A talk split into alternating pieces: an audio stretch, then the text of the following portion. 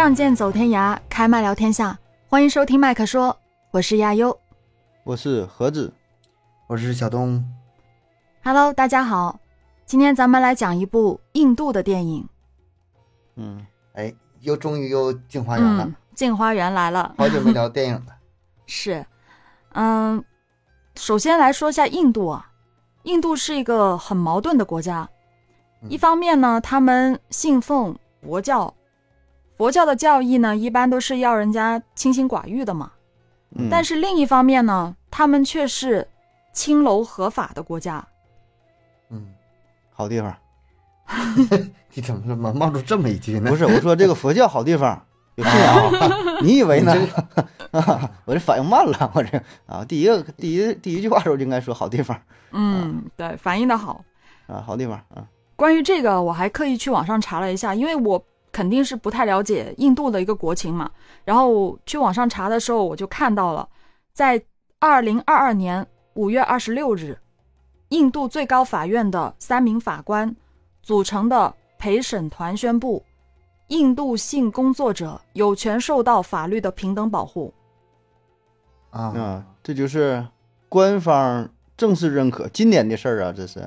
对这没过，多久今年啊的事儿，对对，就正式的宣布。他当时是这样裁定的，他说，嗯只要性工作者是自愿的成年人，警方就不得干预或者对他们采取刑事的行动。啊，嗯哎，换个角度理解，就是他们在那儿，嗯、当小姐现在是合法的，是不是就可以呃这么理解？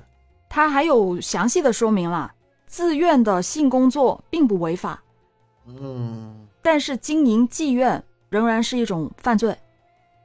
啊，这就有点矛盾了。嗯，就是在妓院里面从事性交易的人不会被逮捕，也不会啊成为、呃这个受害者，是这个意思。啊，明白了。当时看到，其实我挺疑惑的，我不知道是不是真的，但是网上一查，确实是有这么一个说法。现在很多国家其实这个这个合法化已经是已经是挺普遍现象了，但是每个国家嗯可能这个，呃，稍微有点不同。嗯，有的可能是指定一片区域，就是红灯区可以，别的区域不可以。有的地方呢，嗯、怎么说呢？就日本是最奇葩的，日本是卖淫是违法的，嗯但是呢，他们哎，咱们这个之前聊过哈，就是在那个街上，人家是在那儿卖棒棒糖，然后人家只是进行了一个十几分钟的恋爱，嗯 就是每个国家这个形式都有点不一样。方方式不一样。嗯哦，这样子，啊、具体他到底是怎么样的，我也不太清楚。反正网上查到的资料就这么说哈。而今天我们要讲的这部电影呢，就是根据真人事件改编而成的。它讲的是一个在印度的青楼女子眼里面非常伟大的一个女性，嗯甘古拜卡地亚瓦迪，啊，有点拗口啊，这个名字我还顺了好几遍。嗯，干 goodbye，干 goodbye。这个女性，也就是促使这个印度青楼合法化最重要的人物之一，是真人，真实存在。这个电影之前我刷那个有电影剪辑的时候，我刷到过，嗯。当时觉得哎呀挺神奇的，然后就是想找一个机会把这个电影完整的看一下，嗯但是给忘了，回头 嗯没想起来啊，可能也是因为看的那个欲望没有那么强烈吧。这一次悠悠给下任务了啊，你们这周的那个那个工作呀，把这个电影给我看了啊，原来是这部电影他这是今年说是印度最火的吧？是是票房冠军还是啥不知道？反正应该是票房冠军是吧？是他们今年几几月二月份还是几月份上线的？二月份，二月份上线的。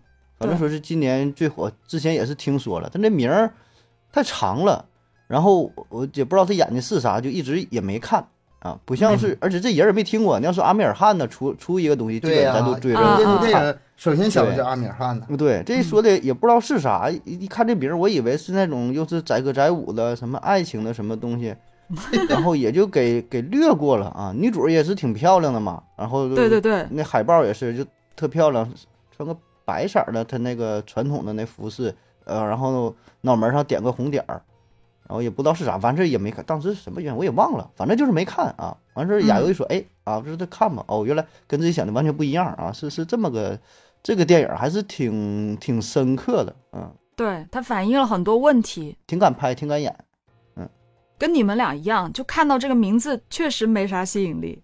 是吧？不知道干啥，翻译也不知道咋翻译的，你就是翻译点什么呢？他就是把他名字给翻译过来了，嗯就直接用他的人名来作为一部电影的名称。这个人名在印度可能是很出名的，大家都知道。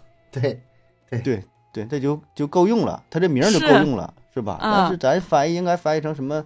青楼女子成长为黑帮老大，替 当地妇女打抱不平，竞选为区长，还是什么？就是 你应该把这个事儿那加工一下，能又或者是什么？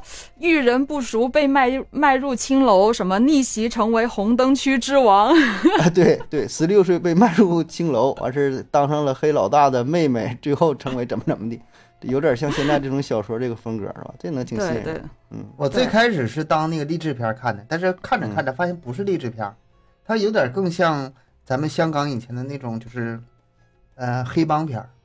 嗯它只不过是美化了很多东西，但他实际上干的事儿，他就是一个黑帮嘛。对，有有点这样的风格。但是你得想想，他这个电影讲述的背景是什么时候？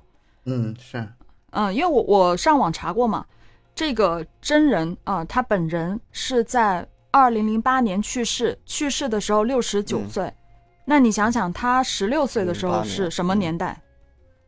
是吧？嗯，在印度那时候是什么年代？那样一个背景，那样一个大环境下成长的一个故事。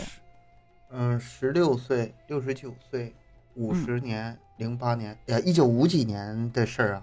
嗯，差不多，就那那那个那个嗯年代的事情。年，六几年，嗯对对对，嗯嗯，他这个名字啊，对印度人来说啊，它是象征着孟买黑手党女王的身份啊，代表了一个从苦难中爬起的女性，背后呢，呃，有着一段充满了争议的传奇故事。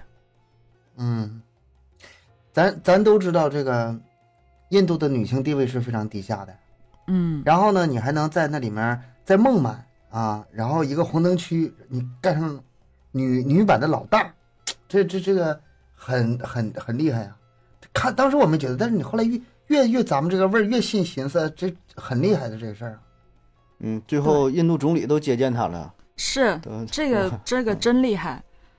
在电影来说呢，他拍的可能是有点，呃，有点叙述性吧，就是没有特别大的一个起伏啊什么之类的。所以我还后面找了很多的资料，真挺精彩的。因为他还出了一本书，他去世三年之后出了一本书，就是写他的，就是叫做《孟买黑手党女王》。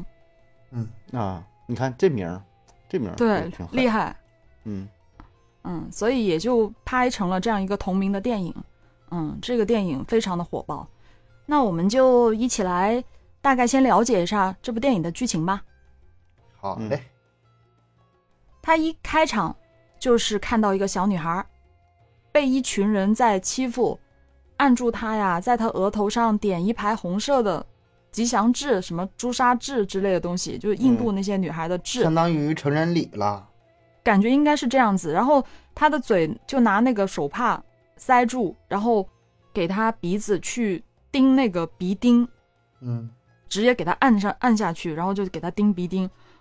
当时我很疑惑的，我还去上网查了一下，啊，印度的女子是什么时候要戴这个鼻钉？嗯，成年了吗？我查到的他是这样说：佩戴鼻钉或者鼻环的女人，理论上意味着被别人宣誓过主权，就是结婚了呗。结婚，对，嗯，已婚。啊那得是，我之前从这个电影里面看到的场景，他十五岁吧，十五六岁应该就是十四，十四岁就结婚了，对，十四那个女孩，我当时也挺不可思议的。结婚真早。对，看看脸不太知道，但后面才知道十四岁，嗯，所以他当时就被戴了这样一个鼻钉，嗯，这就是故事发生的地方，在印度的孟买，一座叫卡马提普拉的小镇。嗯，卡马提普拉，就是说是世界上非常有名的红灯区，对，世界最大的红灯区他说的是世界最大地，方嗯，那地方百分之多少说都是都是从事这个行业，女性基本都是干这个的，嗯，百分之九十五以上好像是是吧？都从嗯事、从事这个行业。然后这个开场其实一开始就让人看的有点嗯毛骨悚然吧，就看的有点呃血腥的感觉吧，就是那个鼻子又流血什么的。嗯、为什么呢？就是因为这个新来的十四岁的女孩不肯被驯服，第一次营业就咬伤了那个嫖客，接着就被老鸨用这个铁链拴住，狠狠的教训。但是好几天了，这个女孩宁可饿死，她也不屈从。嗯嗯是个烈女啊，就是比较比较少见的一种烈女。嗯，然后这个手下呢就给老鸨出这个主意，他说这个时候你要请甘古拜出马了。嗯嗯，这个很像是那个，嗯、以前三傻大闹宝莱坞的时候，那个人物出场必须给你先铺垫好了。嗯对对对，什什什么搞不定了，必须得有请咱们人闪亮登场，就类似这种感觉。嗯，对其实它整一个电影的拍摄方式是有点，咱们看上去会觉得有点像那种大女主的爽文小说那种感觉，就是好像是 有有这么一种感觉实际上。实际上就是这种感觉啊、就是那个爽文的感觉。但人家确实就是真人真事啊，确实很牛，对啊，很牛，嗯而且国情不同嘛。那在印度这个地方的话，我觉得敢拍，嗯，也是挺厉害的，嗯，把这个事儿拍出来。甘古拜是什么人呢？她是整个红灯区里唯一让男人俯首称臣的女人。她的职业是另一家妓院的老鸨，啊，总是穿着一身的洁白的纱丽，嗯，非常的骄傲的样子。跟那个周围人是格格不入啊，旁边都是脏乱差，他一来了光鲜亮丽，开个小车，嗯，对对对，而且穿的特别的，你看我我当时我还特别留意了，街上没有一个人像他那样穿全白，就是把自己裹得全白的那种。不是也有穿成白的，然后第二天变成全黑了，就那个地儿那干净不了，都脏乱差的，嗯是啊，当他招摇过市的时候，是没有一个无赖敢轻薄他的，只大家都是很敬畏和害怕他。嗯那那叫人地盘儿，人家在那地方就是老大。嗯，然后他来到这个昏暗的破房子里面，只剩下两个人的时候，他就问这个女孩，问她是怎么来到这儿的。那个女孩回答他说是被她的丈夫卖掉的。嗯，我好惊讶啊！这嗯。女孩那么小就结婚了，对呀、然后就被15岁了卖了，对啊，哎，然后甘古拜就开始给这个女孩去讲自己的过去，先来一个回忆。她的本名呢叫甘家，她的出身是一个富人的家庭，父亲是个大律师，她很爱唱歌跳舞，而且她是那种种姓很高的，种性很高，嗯因为她是白皮肤的，种性很高的那种。她跟很多女孩都一样，最大的梦想呢就是想去宝莱坞当女明星。嗯，她这个包括出身呐、嗯，包括她受的教育程度啊，包括她曾经的那个梦想啊，对她后来的这个成功之路都有关系的。有嗯有关系，她有文化有很大的关系。嗯，你看他一出场，他那个气场跟别人就不一样，就是嗯。明显的，嗯不是那种就是嗯、呃很低微家庭出来的，不敢说话那种，不是。我，见过，对对对，很有见识的、很很有主意的一个女性，这样的话才能为她后面那些嗯、奠定了就是合理的一个基调。嗯。包括她那个演电影那事儿，他想想那个当明星演演电影，然后后来她的演技也是起到了很大作用。嗯 对，嗯、他当时十六岁，也不大，爱上了他父亲的一个会计。那个会计呢是比他大十二岁的男人。嗯那个男人就跟他说，他有个姨妈跟制片人很熟，手里面有大量的资源，能够帮他进宝莱坞。年轻的小女孩就被这么骗了呗。对然后就就给人走了是吧？对，然后就私定终身了。甘家还偷了他妈妈的钱和珠宝，当时在火车上还傻乎乎的把钱啊珠宝全部给她那个男朋友了。嗯当时呢，他就只留了他妈妈的一一串钥匙在自己手里面，嗯，这串钥匙也是一直留到就陪到他很久以后啊。到了这个孟买，这个七绕八拐的就带进了一座大房子里面。他一进去就觉得不对了，这里面的女孩子很奇怪，穿的很奇怪，就跟普通的人家的女孩穿的不一样。他就感觉不对了，他一嗯进去他就跟他那个男朋友说，他说要他要走，他不拍了，他害怕。啊，当时那个男的还在哄骗他，就拿了他包裹，啊，说是去，呃，找制片人让他等一下，就走了。这辈子也再没见过这个男人了。实际上那个时候他看出来，第一时间反应过来也来不及了。来不及了，他进了这个门，怎么可能只跑进去呢？门，不可能那还咋跑让你跑。羊羊入虎口，马上两个大汉就就摁住了，还往哪跑？对啊，反正就被骗了呗，就关进小黑屋啊，几个男的就守着他呀，围着他呀，逼他就范啊。当时那个所谓的姨妈啊，那个特别胖的那个女人，嗯哎呀，这女人我也是服了，怎么长这么胖啊？她这满脸横肉的那个姨妈就告诉他，他被卖掉了，价格是一千卢比。嗯，很，我不知道那一千卢比到底值多少钱哈。我算了，不到不到一百人民币八十六块是吧？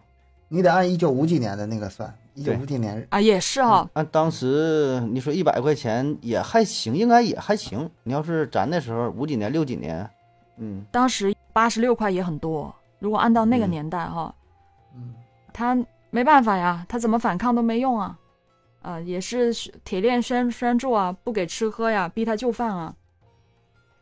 那过了几天之后，他就妥协了，想通了，也不知道想通了吧，他没办法呀。然后他就被迫学会了去怎么样去什么勾手指啊，招呼客人。还记得他嗯第一次出去门口站的时候那个样子吗？那个造型都是人家帮他摆的，啊，这个脚要怎么 站？但但真挺漂亮的，哎，漂亮是我感觉那个时候是最漂亮的。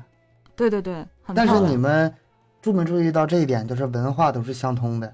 嗯在印度，嗯，你会跟你在别的地方好像瞅着似曾相识，都是那个动作，懂那啊造型呗，一个腿儿是吗？把 对那个曲起来，然后一个手抬起来，一个手去勾，然后啊，对，大爷过来玩玩啊，是吗？呃就是那种，这个就是那种动作。我记得当时他还有有个事儿，他不是说有一次他接了一个客人，那个姨妈就说给他小费，他当时嗯拿了那张钱，他就把那张钱给烧了。那是第一个，第一个对，他烧的时候说：“我以后不叫甘家，我叫甘谷。”他给自己改名字了，嗯，他再也不用这个甘家的名字。这个名字其实什么意思？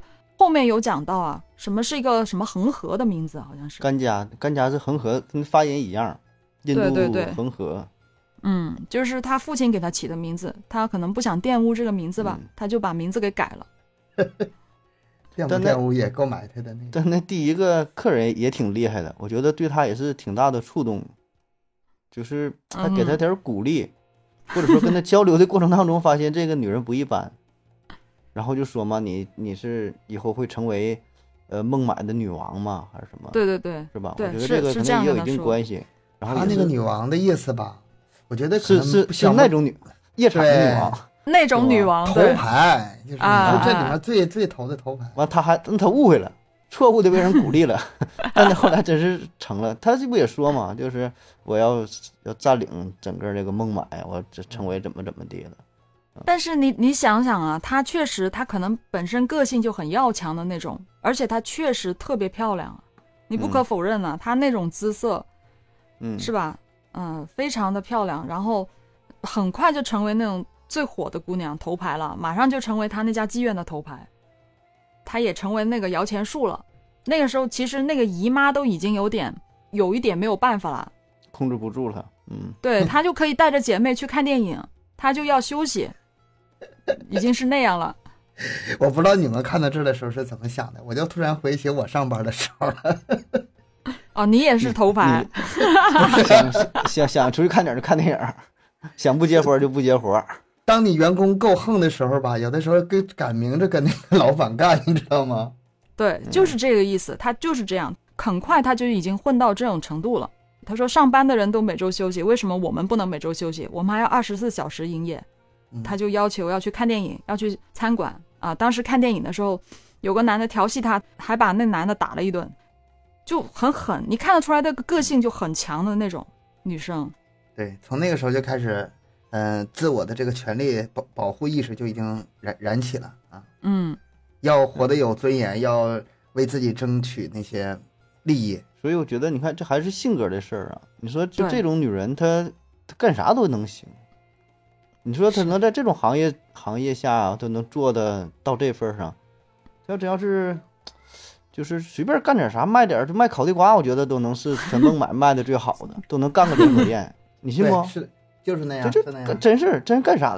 这啥都对他就是捡破烂儿，最后都得是全孟买最大的什么垃圾旧物回收中心，这都能成立个什么跨国企业？我觉得就是他随便就啥都行，性格在那儿呢。，对对，这性格搁这儿摆着呢，很很快，那个当时他那地方那些女孩儿就全围着他转了，就把他当成大姐了。他这很年轻，后来的那全都听他的，是吧？嗯就是还是很很牛啊，这个性格还是换一句话说啥呢？你就是你别管自己是什么职位、什么地位，你看那个地位、职业，就是整个他是在那个在印度那么受，就是这个等级这么明显的社会里，他那个地位也是最低的，就是嗯那是拿到手里的牌已经不能再烂了，这么烂的牌能让他打得那么好，对吧？这事本身就特别特别励志。我想这也是很多人看完之后可能受鼓舞的地方，也能对自己有个激励吧。当然一开始呢，那个姨妈就肯定是心里不服气的，她就找了一个机会报仇了。啊，一天半夜，有一个嫖客说是要出双倍的价钱，指明要干股。干股，嗯嗯，呃，这是一个当地的流氓啊，心理变态啊，就很暴力的那种。干股就被打得很惨了。那天晚上，当时那个画面确实挺恐怖的，什么眼睛受伤啊，嘴唇破裂啊，什么手臂骨折啊，而且还给他胸口划了一刀吧，那个从嗯胸到肚子都挺大一好大一条，个伤疤，对，很嗯大一个伤疤，然后腿，反正手手脚都骨折，嗯、当时就整得很严重。但是那个姨妈就态度还是很很可恶啊，不管他，就任他尖叫哭喊，也不救人，也不报警，就让他在里面被打。哎，这就是相当于那个公报私仇呗。我这看你那么狂，是非得治治你，压压你的气。啊，被送去医院的时候，他连那个护士都认为妓女是不配住病房的，把她推到了那个垃圾堆里面，就嗯那个医院的垃圾垃圾仓库一个仓库仓房，对嗯，一个一个小仓库里边，嗯对，就把她推到里面去，嗯，反正就挺看不起吧。啊，他当时觉得没有人给自己伸张正义，那他就自己去想办法，他就找到了当时那个嫖客的老大，嗯，嗯。也是一个大哥，也是一个社会大哥。嗯，那个时候是一九六零年代，孟买呢，它是黑帮横行的那个年代，呃这各种各样的帮派啊啊，当地呢最有权势的一个黑帮老大叫卡里姆拉拉，非常厉害的，能力通天呢、外号叫做孟买的国王。啊，孟买有这么一个外号嗯就是这是 king，呃那个以后就是 queen 了。嗯，对，，Q，嗯，一个 K，一个是 Q 是吧？对，然后他就有这个胆量，在这个老大去祈祷的这样一个路上拦住了他，也不算拦住吧，在后面叫住了他，跟他求助，跟他见面去讲发生在自己身上的事情。其实从这一段情情节里情景里吧，就感觉嗯稍微有点有点不合理了。嗯，他这个求助这个老大的事儿，让老大帮他出头，也是你也不能说完全这事儿不可能，也是可能的啊。你看你你手下的小弟这么不讲理，你是不是给我管管？其实是可能的，但是他那个过程显得有点儿太太太啊太草率了。从从电影的从电影的拍摄、电影的讲述的手法上来看，稍微有有点突兀啊。就是这个事儿事儿是可以，对吧？事儿保证是有，对我也是看到这儿嗯觉得有点不太合理，我就去查了一下他原著。他嗯原著呢，就是写确实在整个过程当中是见面是没有那么顺利的。一开始那个老大也是不愿意见他，嗯，也不让他进屋。后面呢，他是一直等着呗，搁外边儿。对一直想办法去他祈祷的路上啊，各种地方跟他说这个事情。后面他才愿意在天台见他一面。为什么不让进屋？就觉得这这个女人很脏，不能让她进屋，啊就找了另外一个地方去见她一面。这样子，就是反正是有挺长的一个过程，但是电影确实没有拍的那么细，嗯我也不知道是为什么。而且这种感觉呀、从始至终比比皆是。就是嗯用一个稍微粗俗一点的话是什么呢？就就是特别那种装逼的那种感觉。就都是为了为了他所有的设置，都给他安排好了，感觉啊，太顺利了，就大女主爽文嘛，对啊，特就这种感觉。嘛。嗯所以这是不是也是后期剪的事儿啊？印度原版电影我估计是不是都得干三四个点儿啊？不是不是剪了之后还是怎么的？你之前就是看印度其他电影嘛，也是有那种感觉。嗯确实是电影美化。我查到了很多写他本人的事儿，本人也确实在电影里被美化了，嗯就是有酗酒又赌博又什么的，就各种坏习性都、啊都有的那种人。嗯对，也有各种各种坏习性啊。但是心他确实这个本心是有拍出来了，嗯，保护红灯区的女孩，嗯，是有。我看到这种感觉的时候，我就自己劝自己，他虽然有一些地方吧不合常理，但是他没法物理，他没违反物理，这我就 我就那个什么知足吧，我就生怕他猛的这一个男的出来，然后飞过去，然后一下把人给抡天上去，我就生怕出这种镜头，好在没有。直接直接手撕鬼了是吧？把他那个嗯手下过来，俩手一 一下劈两半了。但也还好吧，因为毕竟是电影，可能是不是也是为了时长、时长啊、原因啥的，嗯印度好没把这个干那事儿，印度可对好干那事儿。但是咱看的时候，有可能我就是说，你看这咱这个点嘛，感觉都是一样的，是共通的，就感觉说嗯遇着老大，遇着老大了，然后跟人一说，哎，这就就就成了啊。但也还好，就是在见面的时候，我觉得还好，就是通过他俩的谈话，你看，呃，还是挺有那个技巧的。他没上来就嗯说，哎呀，那个大哥呀，你看啊，你们小弟打我呀，你是不是得为我打抱不平啊？完，然后哭鸡尿嚎了，整那出是吧？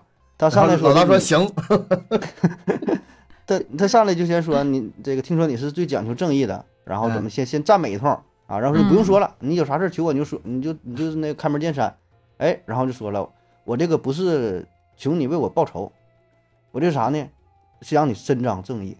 这个一下就把这老大拿捏死死的了啊！你报仇报报报仇的话，嗯，对你报仇，我这那你这一天我报仇事儿多了去了，伸张正义这他最喜欢的，这大哥就喜欢这事儿，拿钱什么不在乎，咱也不要钱，伸张正义。没架住这捧啊，哎，对，所以才有了那个后续的事儿，才能他俩结上缘，然后说让大伙儿知道他有这个妹妹。我觉得这个就挺高明了，包括说，那、就是他露出自己的伤疤呀，什么整，就是整个这个过程，我觉得精心策划的啊。所以，呃，看到这儿我是能把自己说服啊，说能让这个大哥认她当做一个妹妹啊。当然也可能嗯我恶意揣测，是不是还有别的一别的一些方面的什么原因啊？这我就不知道了啊，是贪图于她的美貌啊，还是怎么地呀、或者说就是敬佩她的这个性格啊，什么为人呢？我觉得，呃，现实事件当中应该还是被她的这个整个这个人格折服了啊。对就，是这个女确实挺牛的，可能她也挺喜欢这种、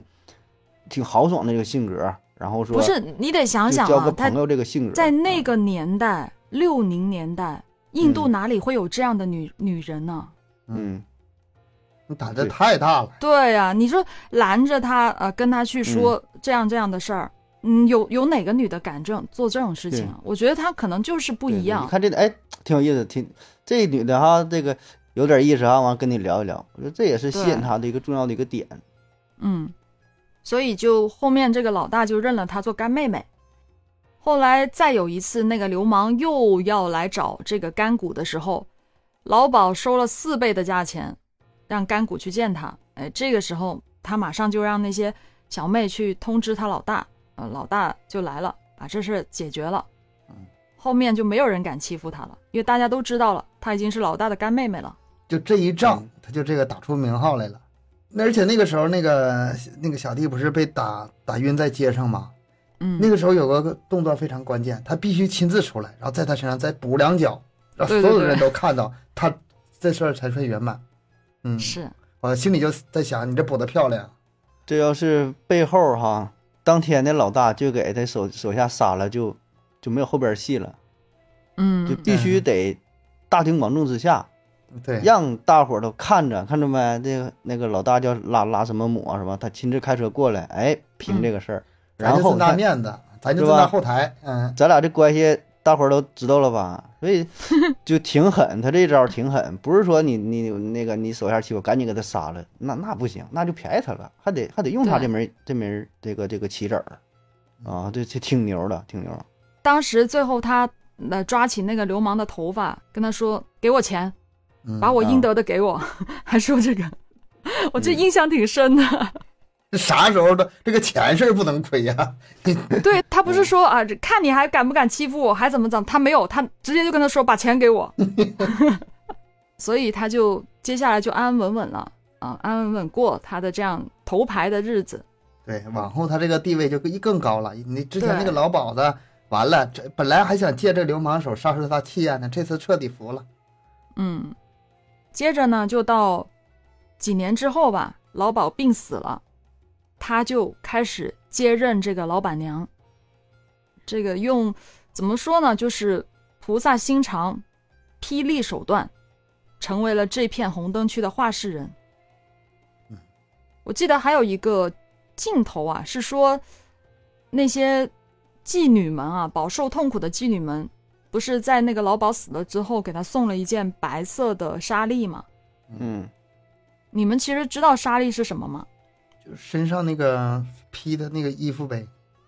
对对，就是那种包头包身的那种，啊，希望他来接管这个妓院，啊，当时还跟他说，他说你穿了这个白色的纱丽，看起来就像个正直的人物，这个如果你拒绝的话，谁来照顾我们？那些妓女们求他去接管这个妓院，嗯，我不知道什么是纱丽，也不知道这个代表了什么，我就查了一下资料啊，在这边也嗯。给你们俩科普一下，纱丽到底代表了什么。纱丽呢，它在印度女性的心目中，有点像我们过去妇女喜欢穿的旗袍嗯。啊。啊、它代表的就是庄重雅致、大方美丽，在正式的场合才会穿的，就是一种国服，女性的国服。啊，她其实之前从来没有穿过这件纱丽，在那一天别人送给他，他才开始穿的。有点黄袍加身的感觉了。嗯，就是身身份身份的一个象征呗。象征对身份的嗯象征，而且呢，那天开始他就不叫干谷了，他加了一个字叫干谷拜。嗯 加称号。对，后面这个名字一直沿用到他去世，都叫干谷拜。那个拜是什么意思啊？得拜就是我也查了，就是大伙儿看着他都得叩拜，得拜他。不是你知道我这一边看电影一边查，一边看电影一边查。这是学习呀，做功课了，这悠悠真做功课了，啥意思啊？这个拜呢，它是相当于英文的 lady，啊，在印度它是啊敬称贵族的小姐才会用这个拜字。啊，嗯亚优拜，就身份上去了呗。对，就是古印度的话呢，它是专门用于王室和贵族的女性，但不是正式的封号啊，不是正式的封号，但是它是那个时候就是用用在那些就贵族的身上。到了现在的话，它也是有介乎于这个敬称，就尊称与平民、称呗。嗯，对尊称与平民化之间吧，就不是那种真正的王室，但是它啊也是一个尊称，就跟平民不一样。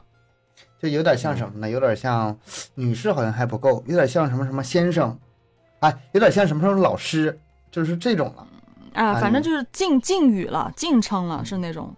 但是片中的话，它可能就是指的是妈妈桑吧，可能有点这个意思吧。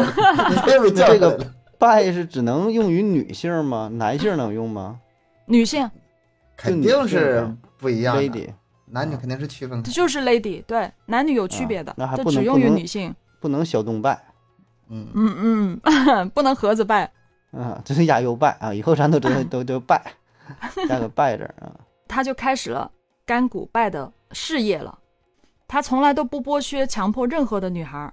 还记得那个十四岁的女孩吗？啊，回到了节目刚开头那一幕了，就连上了。嗯，对，那那个女孩她当时是用十倍的价格买下来，给赎下来了。得赎回来，然后让她回家，让她回去。这个桥段吧，我觉得他是可信的，因为他那个时候已经开始有这个想竞选的想法了。他不，嗯你说他好心吧，他其其实也是好心，啊不你不那么换个人，单纯。对，换个人也不会就是去，就是想这么救他。但他救他的时候吧，还有点私心。我这事儿啊，给我宣传出去，我要竞选，给我作为竞选的资本。哎，这事儿一下可信了。是，你要说一个光心地善良、心纯洁的，像一个什么似的，在那种黑暗的那个环境下是不可能活下来的，还必须得有点手段，有点这个有有点这个本事、嗯，技巧。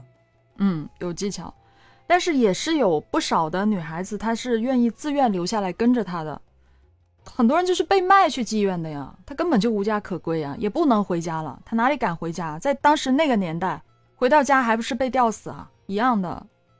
查过当时的很多的说法，都说如果那个年代是在妓院里面回到家里面，都是人家会觉得很可耻的，这个人不能要的，家里不会收留你，或者直接就把你杀掉、吊死那样子。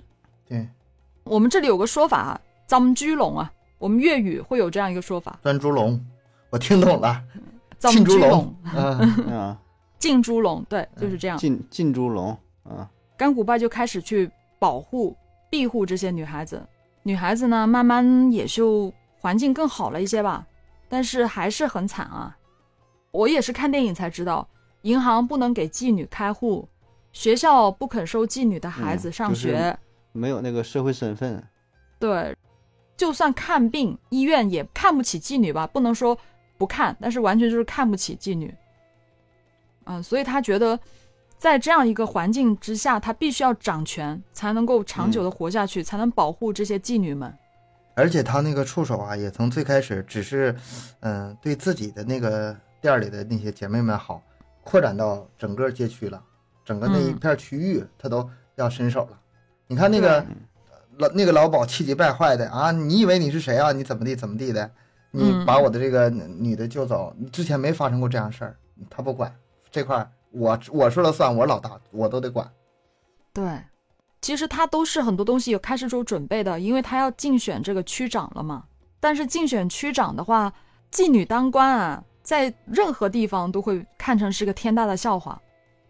他就是要去做。嗯这里有几个细节啊，一个就是呢，他呃想办法跟他的干哥哥那个老大去拿到这个酒水的经营权啊、首先让红灯区的女人多挣些钱，然后又开始发表演讲啊，接受各种采访啊，呼吁人们改变对这个性工作者的歧视，反正去争争取等等等的这些东西吧。我觉得更让我有感触的是电影里面的有几个细节吧，一个是关于爱情这块，他后来不是认识了一个裁缝嘛？嗯成就他事业的过程当中，他认识了一个裁缝，互相挺有好感的。那个裁缝可能也成为了他的一个情人吧，应该挺年轻的一个男生，不是暧昧就是情人，就是情人，都扯上了都。对，就是情长得还挺。单纯。那个男生应该也挺小的吧，是那种刚工作，肯定是比他小一些啊。他当时已经过了十十几年了吧，十十二年好像是，那时候是二十二十七八的二十五六岁，嗯，二二十七八。了，嗯，对。他有一天呢，他在后院里面就发现铁笼里锁着一个女孩儿。我当时很惊讶，我说在他的这样一个环境之下，为什么还会锁着一个人？哈，我看到那一幕挺惊讶的。后面才知道，她是一个中年妓女的女儿，被锁在那儿了。嗯他就跟那个女的说：“他说你怎么能这样对自己的孩子呢？”那个妓女就回答他说：“那我能怎么办呢？放他出来，一旦有男人看见，他就会和我们一样被吞噬了。而且他那还有个毒品的问题。对，他说我不把她嫁出去，就只能把她杀了，我绝对不能让她也当妓女。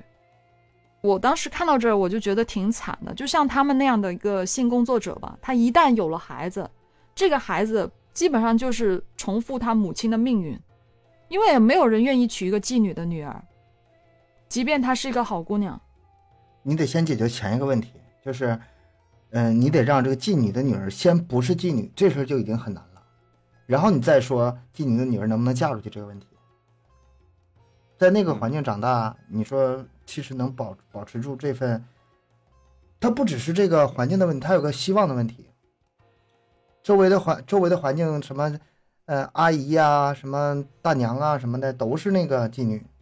她在那种环境下，很自然而然，我长大以后也就是干这个。而且他们的母亲，他们的妈妈也也对自己的孩子这未来基本上也就这么定下来了。你们以后跟我干这，就是女承母业嘛，就那种。但是这个甘古拜给他们最大的这个点是啥呢？我给你们希望了。嗯，你们可以把这个之前的这个想法彻底的扔掉了。你们的孩子不一定非得跟你们一样干妓女，可以出去，这是最大的希望。这个比什么嗯给他们钱呐、比给什么具具体的帮助要，我觉得这个更大。嗯，还是想做一些改变嘛，就是能让他找到其他的一些出路呗，对吧？要不然这只能是一个死循环。对，死循环。所以他就做了一个红灯区里从来没有人做过的事情，在那个地方是没有婚礼的。他当时不说了吗？在那个地方是不会有婚礼的，因为全部女的都是妓女，怎么会有婚礼呢？想想也挺壮观，一个城市全是妓女，这这这都都不用都不用娶媳妇儿，大伙儿是吗？挺挺壮观。嗯，然后他带着丰厚的嫁妆，直接嗯就去那个他喜欢的那个小裁缝家里提亲了，嗯，嗯，让自己的小情人娶这个小姑娘。他那个小情人都给干懵了，一寻思，哦哎呀，你们来提亲，我挺高兴，你终于要向我求婚了吗？一想怎么的？你是作为长辈的身份来的，这个是是个是真事儿吗？还是说，不是一下降了一级，不是呃，一下得管管他得得差一辈儿是吗？对得，差一辈儿了。原来还不说叫不说叫丈母娘嘛，也差不多。昨天还小甜甜的，今天就牛夫人了。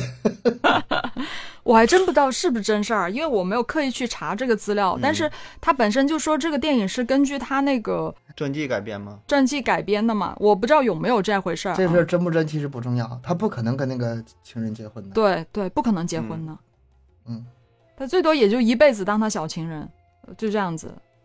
他当时确实他也是爱这个男人，没办法，他为了自己，我觉得他还是有私心的，像东哥说的那样，他就是要在这里办第一场婚礼。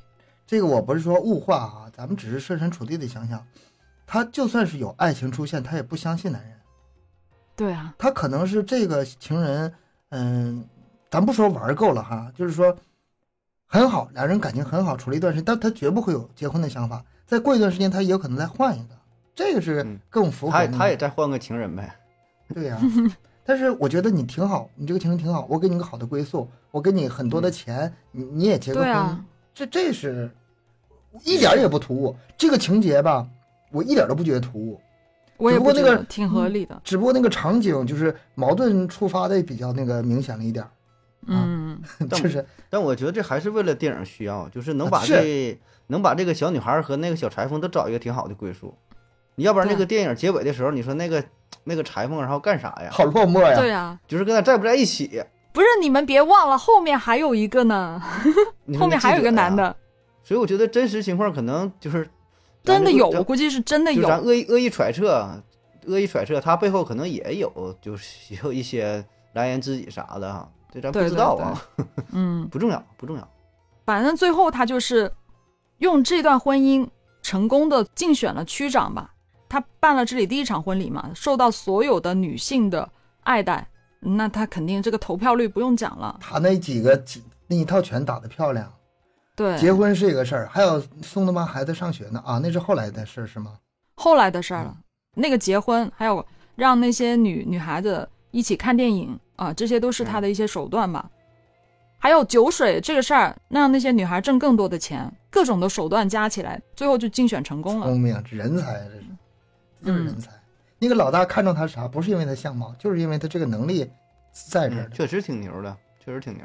有勇有谋啊，确实就是又聪明又有智慧，还长得漂亮，这个干妹妹可以啊。主要是漂亮，有点那个红星，就那不叫那叫什么来的十三妹啊，还是那种一大帮全是大哥，就这一个是女的，但是大家还对她不敢瞧不起，这种感觉。嗯，就是厉害。还有一段呢，就是关于亲情那块儿的，就有个女孩跟他说自己得了重病，但是他不想客死异乡，他想回家去。那个甘古拜不还劝他吗？就说回到家你也未必有活路啊，但他啊就是要走。他还跟那个女孩说，如果家里容不下你，你就回来。他当时就给了他一个触动，他觉得这个女孩想回家，他也想家，他就给他家里打了个电话。当时是隔了十二年，就是他二十八岁的时候。这会儿挺有意思，打电话跟他妈第一句：“妈呀，你钥匙落我这了。对，你妈十二年没打电话，你就跟我说这个，你干我这事儿啊？嗯，没别的事儿挂了啊。我我说对，嗯，对。其实那段台词嗯触动最大的是什么？我我看的时候感觉是这样啊，他不是有家回不去吗？他最重点在后面那句，是你回来，这里就是你的家。他脑中想的是，我要把这一片打造成这些无家可归女们的家，我要我要让他们有家的感觉，嗯让让你们可以在这里很好的生活。这个其实是重点。他嗯至于他这些妓女们是不是纷纷回回到家，那是不可能做到的事情。嗯，他自己也都回不去家，别说其他人了。唉，所以说，只能你们我都回不去，那我只能把我我范围能就是能力范围之内的这这一片把这里打造成你们的家。妓女之家，嗯，嗯，你这家其乐融融的大家庭。是。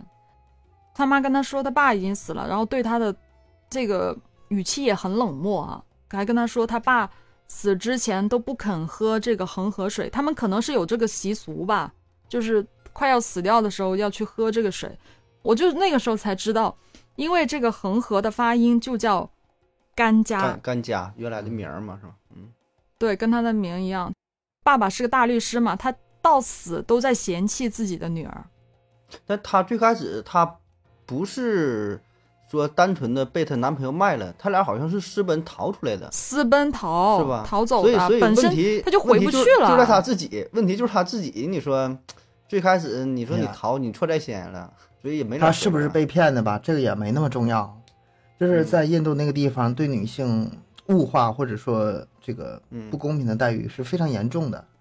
嗯，很有很多案例是那样，就是比如说女的被强暴了，因为女的就是印度那个地方强奸案特别多，啊，就是没几分钟就会发生一起强奸案。如果是女的被强奸了，回去之后一不敢报警，为什么呢？她甚至都不敢跟家里说。父母知道这个他们家的女儿被强奸了，第一个反应是想把这女的整死对，否太太有辱门风了，太丢人了。他们反而是这种，不是说啊，还有人敢欺负你，我领你去找他报仇，或者是那个去找警察局报警，他们不是这个思想。对，所以说，你说，呃，这个甘谷甘谷家十二年离开家了，那时候他家里已经彻底把他放弃了。早就放弃了。早就放弃了那种，不能按咱们这个思想去想他们的那个那个对对对观念，它不一样，国情不同，咱们这里跟那边是不一样的环境。他在那儿，他根本就回不了家，那怎么办？只能去守护好自己的家园啊。嗯他就开始，呃，想办法让自己的女孩们多挣点钱，然后他去演讲，去接受采访，认识了一个记者，最后呢，就是成为了一个名人。那个记者把他刊登上了杂志啊，可能那个年代上杂志是一件很厉害的事情吧，嗯上封面可厉害了，他就成了一个名人，所以总理就接见了他。接见那段也有点魔幻，是吧？对对，嗯跟见那个老大哥哥是一样。是接见也是有点魔幻，但是这个就不细说了，反正后面的事儿都是挺顺理成章的，嗯，就是成为了一个很出名的名人。但是我想说的是什么呢？我就可能很多人会觉得哈，真人的这样一个传记电影啊，用今天的这样视角看来，好像有点三观不正啊。嗯，最大的争议是什么呢？就他本身是一个受害者，但是嗯却主张卖淫合法化。呃我觉得这可能是他认知的局限，当然也嗯可能受制于年代和国情的问题。那当时那个环境，嗯，在这之前还有一层，就是那个黑社会的问题，它是嗯典型的一种黑社会组织。他不是说有黑社会性质的一个团体，他就是一个黑社会组织老大。只要政府管理的监管不够的地方，黑社会是一定会起来的，不管在哪个国家都是这样。政府监管不好，那我就是民间，我出办法监管，想办法维维护我们自己的利益，这是人的本性。你如果说前面那层整得好的话，如果说一切管理特别好，你黑社会都起不来的话，后没有后面那些事儿。而且还有个什么呢？还有就是印度女性的这个工作的机会是非常非常少的，因为地位的低下，然后没有工作岗位，再加上如果说被这个社会抛弃，你让她怎么活？那个可能是他们唯一的活路。这这一点也是不同地方。你不可否认啊，它本身这个电影肯定是做了一些美化的嘛，在那个环境之下，它黑料多的是，绝对是那种抽烟酗酒、什么赌博。本身是妓女，她又肯定有黑道势力，因为她老大在嘛，做老大的干妹妹了。嗯，也是那种各种手段的那种社会活动家，肯定是的，不然的话，她怎么可能生存的下来呢？嗯，怎么可能走到后面这一步呢？挺复杂的，人格挺复杂的，嗯不可能说一直保持纯洁啊。但是说到他就是一直倡导着合法化的事儿嘛，我原来也不太理解啊，然后后来想嘛，还是结合年代感，然后结合国情的话，他这算是两步走战略啊。就说你他正常，咱的想法应该是把这个完全取缔，对吧？就不应该存在，彻底取缔了，这个嗯是最好的想法。但是你这事儿，它不是这一个人能够做到的，不是一个时代能够做到的，甚至说需要几代人的努力。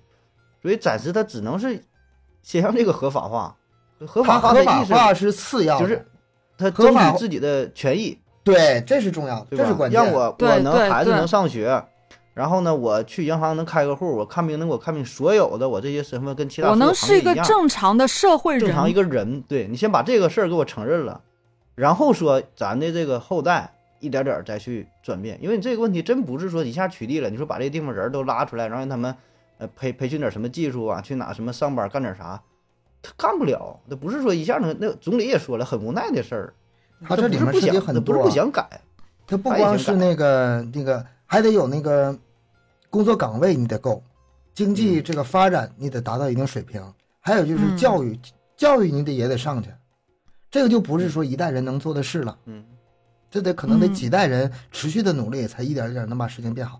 咱们算一下，你想想他辉煌的那个年代，呃，六零年代、60年七零年代，对。嗯然后他是零八年去世的，六十九岁。然后今年二零二二年才嗯有这样的一个正式的宣布。很难的。你这种政策的话，对于任何一个国家来说，都很难做出就是决定说一下把这个事儿合法了。包括说像什么同性恋呐、什么安乐死啊，对吧？嗯这类问题都很难的，这得很复杂的很难很难，对考。考量的方面非常多。然后嗯就这事儿他做是做，对吧？就过去你说这事儿保证一直也有，然后呢，权益也一点点转变，但是真要上升到就是官方的层面，官宣，这个性质就不一样了。嗯所以我觉得这样一想就挺合理。我这之前一直没太想明白，我说现在绝大多数吧，像咱想法都是吧，你这你这自己干这行，然后还合法，想不通。后来结合这情况，就给自己一点点说服了啊。而且你想，他这个黑社会的事我觉得他所有这些问题能够解决，就还是靠两点，一个是金钱，一个是强权，对吧？这是大哥的黑社会。所以你看这嗯里边儿没有什么那个法律啊，什么道德呀，其实还是跟那个没挺关系挺挺残酷、挺黑暗的。是吧，确实就是还这样一帮老大。出手，然后又各种贿赂，各种肮脏的手段。他竞选不也是吗？又贿赂又啥的，所以在这种情况下，你说咋办，对吧？你你跟他讲理，你要呼吁什么什么人权又怎么的，没有用啊。正义，这对呀、你说的挺好，但真是没有什么办法，只能在这种情况之下，呃，委曲求全也好啊，用各种什么方式也好啊，还达成自己一个目的呗，追求更多的权益。嗯，嗯他确实本心还是在这儿。网上说他当时成名了之后啊，他出名了之后，至今有六十多年了，他的画像啊，到现在还被摆放在印度的街头巷尾，尤其在红灯区，哎呀，这个，就是被奉为神明的那样子。哎呀，印度女性非常崇拜这个一点都不完美的女人，那精神领袖了，那就是。是，所以为什么说在印度这个片子那么火？为什么就用这个名字，所有人都会去看这部电影？因为人家人人都认识他呀。在别的地方可能挂什么甘地啊，挂什么莫迪啊，到啥这儿呃甘谷，名字都记不住，太难记了。嗯，太长了。我觉得最精彩的地方就是在于这个电影的最后有一句台词，就是嗯他少年的时候梦想是长大以后当个电影明星，这个梦想他没有实现，但是他把他的整个人生过得像拍电影一样。对，最后一句话，哦，这这句话真是过得比精彩。电影精彩，比电影精彩精彩。说到这里，我还是想说一下印度的一些问题啊，可能大家有时候看新闻也会看到过，比如说不是太久之前吧，一个十三岁的女孩遭到四个男子性侵之后去警局报警，竟然在警局再次遭到侵犯，嗯，嗯这个事儿应该很多人都看过哈。嗯嗯，很印度，这事很印度。对啊，就是很多很多这样的事儿啊。还有一个呢，就在前两年，二零二零年的时候，一个十九岁的女孩被确诊了阳了，送去隔离的时候被救护车司机性侵了，嗯，也很严重。怎么会这样呢？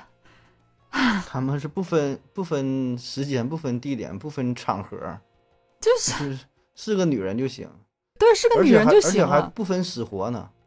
他这个里面有所以所以他那个里边那个女孩儿就死的时候嘛，说把她腿绑紧点儿啊，对，有个台词说腿绑绑的紧点。有一个她最好的闺蜜死掉的时候，那句台词多、多悲哀呀！嗯死的时候该给他擦身子，就这现实嘛。然后说帮他把腿绑紧一点啊，不然的话就是反正就那个意思吧，就男人连那个那些男人连死的都不放过。这个一步一步往前倒哈，你说为什么男性那么就是侵犯女性这事情这么多呀？你往前倒是因为这个其实女性有关系，很多就是女孩出生的时候，他们就视她为是赔钱赔钱的，嗯可能出生的时候就给淹死了或者掐死了，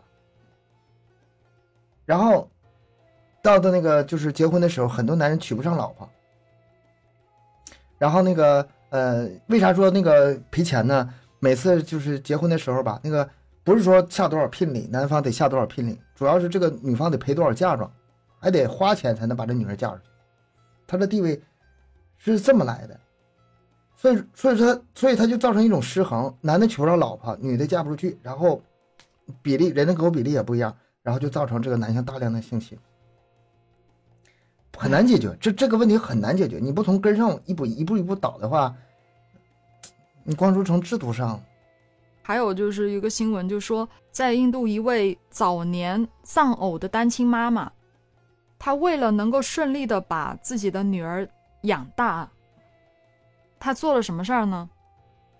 他把自己的长发剪掉了，女扮男装，嗯，搬到一个没有人认识的小镇，他假扮一个单亲爸爸，扮了三十九年，就是三十九年都在装男人，嗯，啊，不敢暴露自己是女女人的身份。被人欺负，被人欺负呗。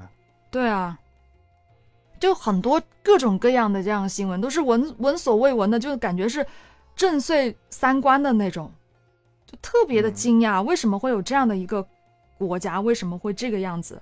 而且它印度婚恋市场还有一条潜规则，如果是女孩年龄越大的话，嫁妆就越多。然后下层就是那些 下层群体的女孩，就当是看作赔钱货，对，他们都是在十二岁之前就出嫁，就能便宜点儿，那个对，钱少拿点儿，最省钱。省钱。哦天呐，十二岁，嗯，我 看悠悠那个 那个表情，我十二岁的时候我在干嘛？过家家呢还是吗？哦天啊，太可怕了，太可怕了。悠悠肯定比我和盒子体会的深。从女生的角度，嗯觉得这是一件很很悲惨的事儿。但是你想想哈，他这个事儿以后有没有可能改观呢？我还是觉得有这个可能的，因为你从别的国家，现在你其实有的时候你可以看到咱们国家的历史。嗯，咱不说别的啊，就说这个结婚早晚的事儿。你说女孩十几岁结婚就结婚了，那咱们国家几十年前也是这样，对吧？后来慢慢的这个一点一点的在调整，在改变。所以说这是这个事情事情的发展都是动态的，希望以后这个他们也能越来越好吧。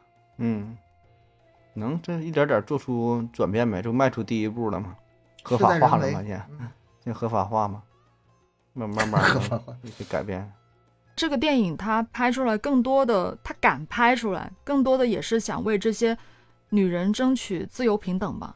不仅仅是妓女，是整个印度的女性。印度的最近电影可是可敢拍了，对，像这个你说这是为女性这个权益争取，是拍了一个电影，还有那个为种姓呢那个就是权益争取拍电影的。啊，对吧？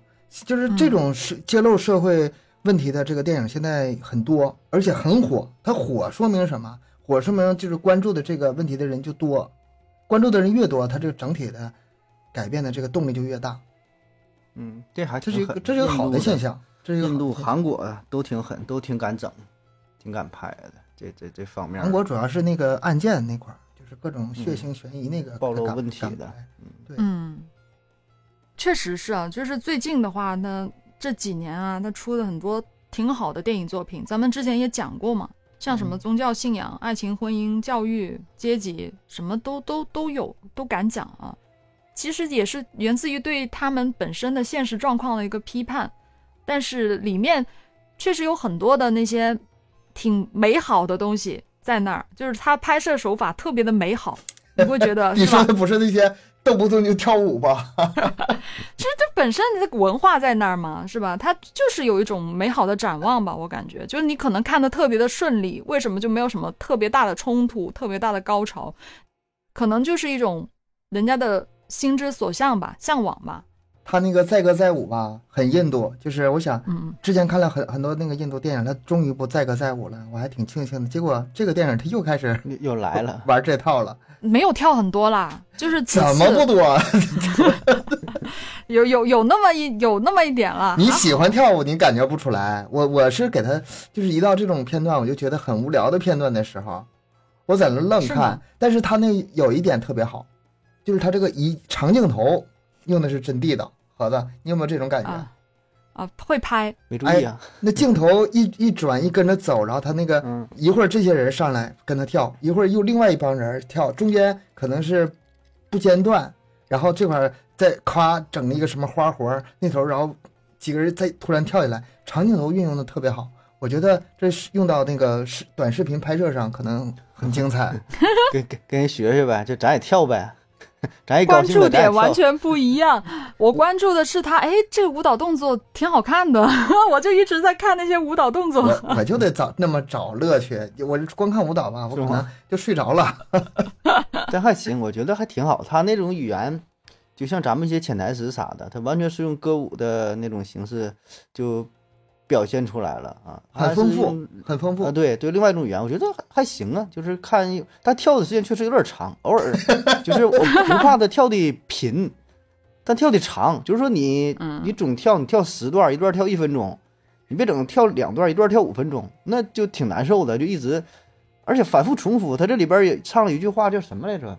就就那两句词儿来回倒腾，歌词你还记得吗？就两句歌词，这啥不记得 是吗？我刚才我当时我想没注意，我光在那看那个镜头运转了。一样，词和曲都一样。人家文化就是这样的，你看人印度电影，你都怎么着也得跳跳舞而。且确实女女主跳的也好，身材也好，长得也漂亮。哎，长得。漂亮，真漂亮！嗯哎呀，羡慕她长得怎么那么好看。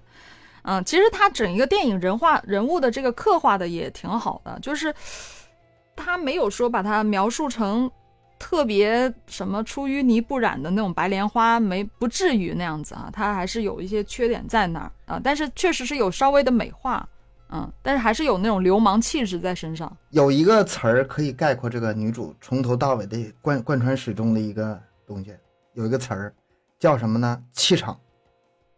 嗯，啊，说到这儿就不得不提我这个新上架的书，气场，呃，气场已经完结了啊、可以在我的账号里搜一下啊。气场啊，对，如何提高自己的气场？我这个广告是不是非常的自然，一点都不 不没听出来，是是是这太自然了。对对对，请大家多多关注啊，关注东哥的哈，关注啊东哥的最新作气场。品，看东哥多有气场啊！现在嗯对对对嗯，非常有气场。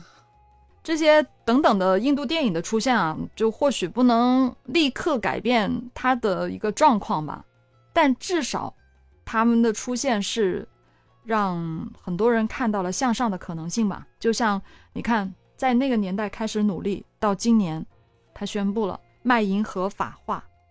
也是一个意识的觉觉醒吧，就是唤醒。呃，实际的效果当时是瞅不出来的，但是这个在心底里的这个观念，长长期以往会给他造成潜移默化的影响，也会对整慢慢整个这个民族有一定的，对，有一定的这个影响的。那咱们今天就聊到这儿了，感谢各位收听，欢迎大家多多留言、分享、点赞。节目更新时间三七二十一，加听友群联系主播，商务合作可以关注我们的微信公众号麦克说 Plus。下期见，拜拜。拜。拜拜。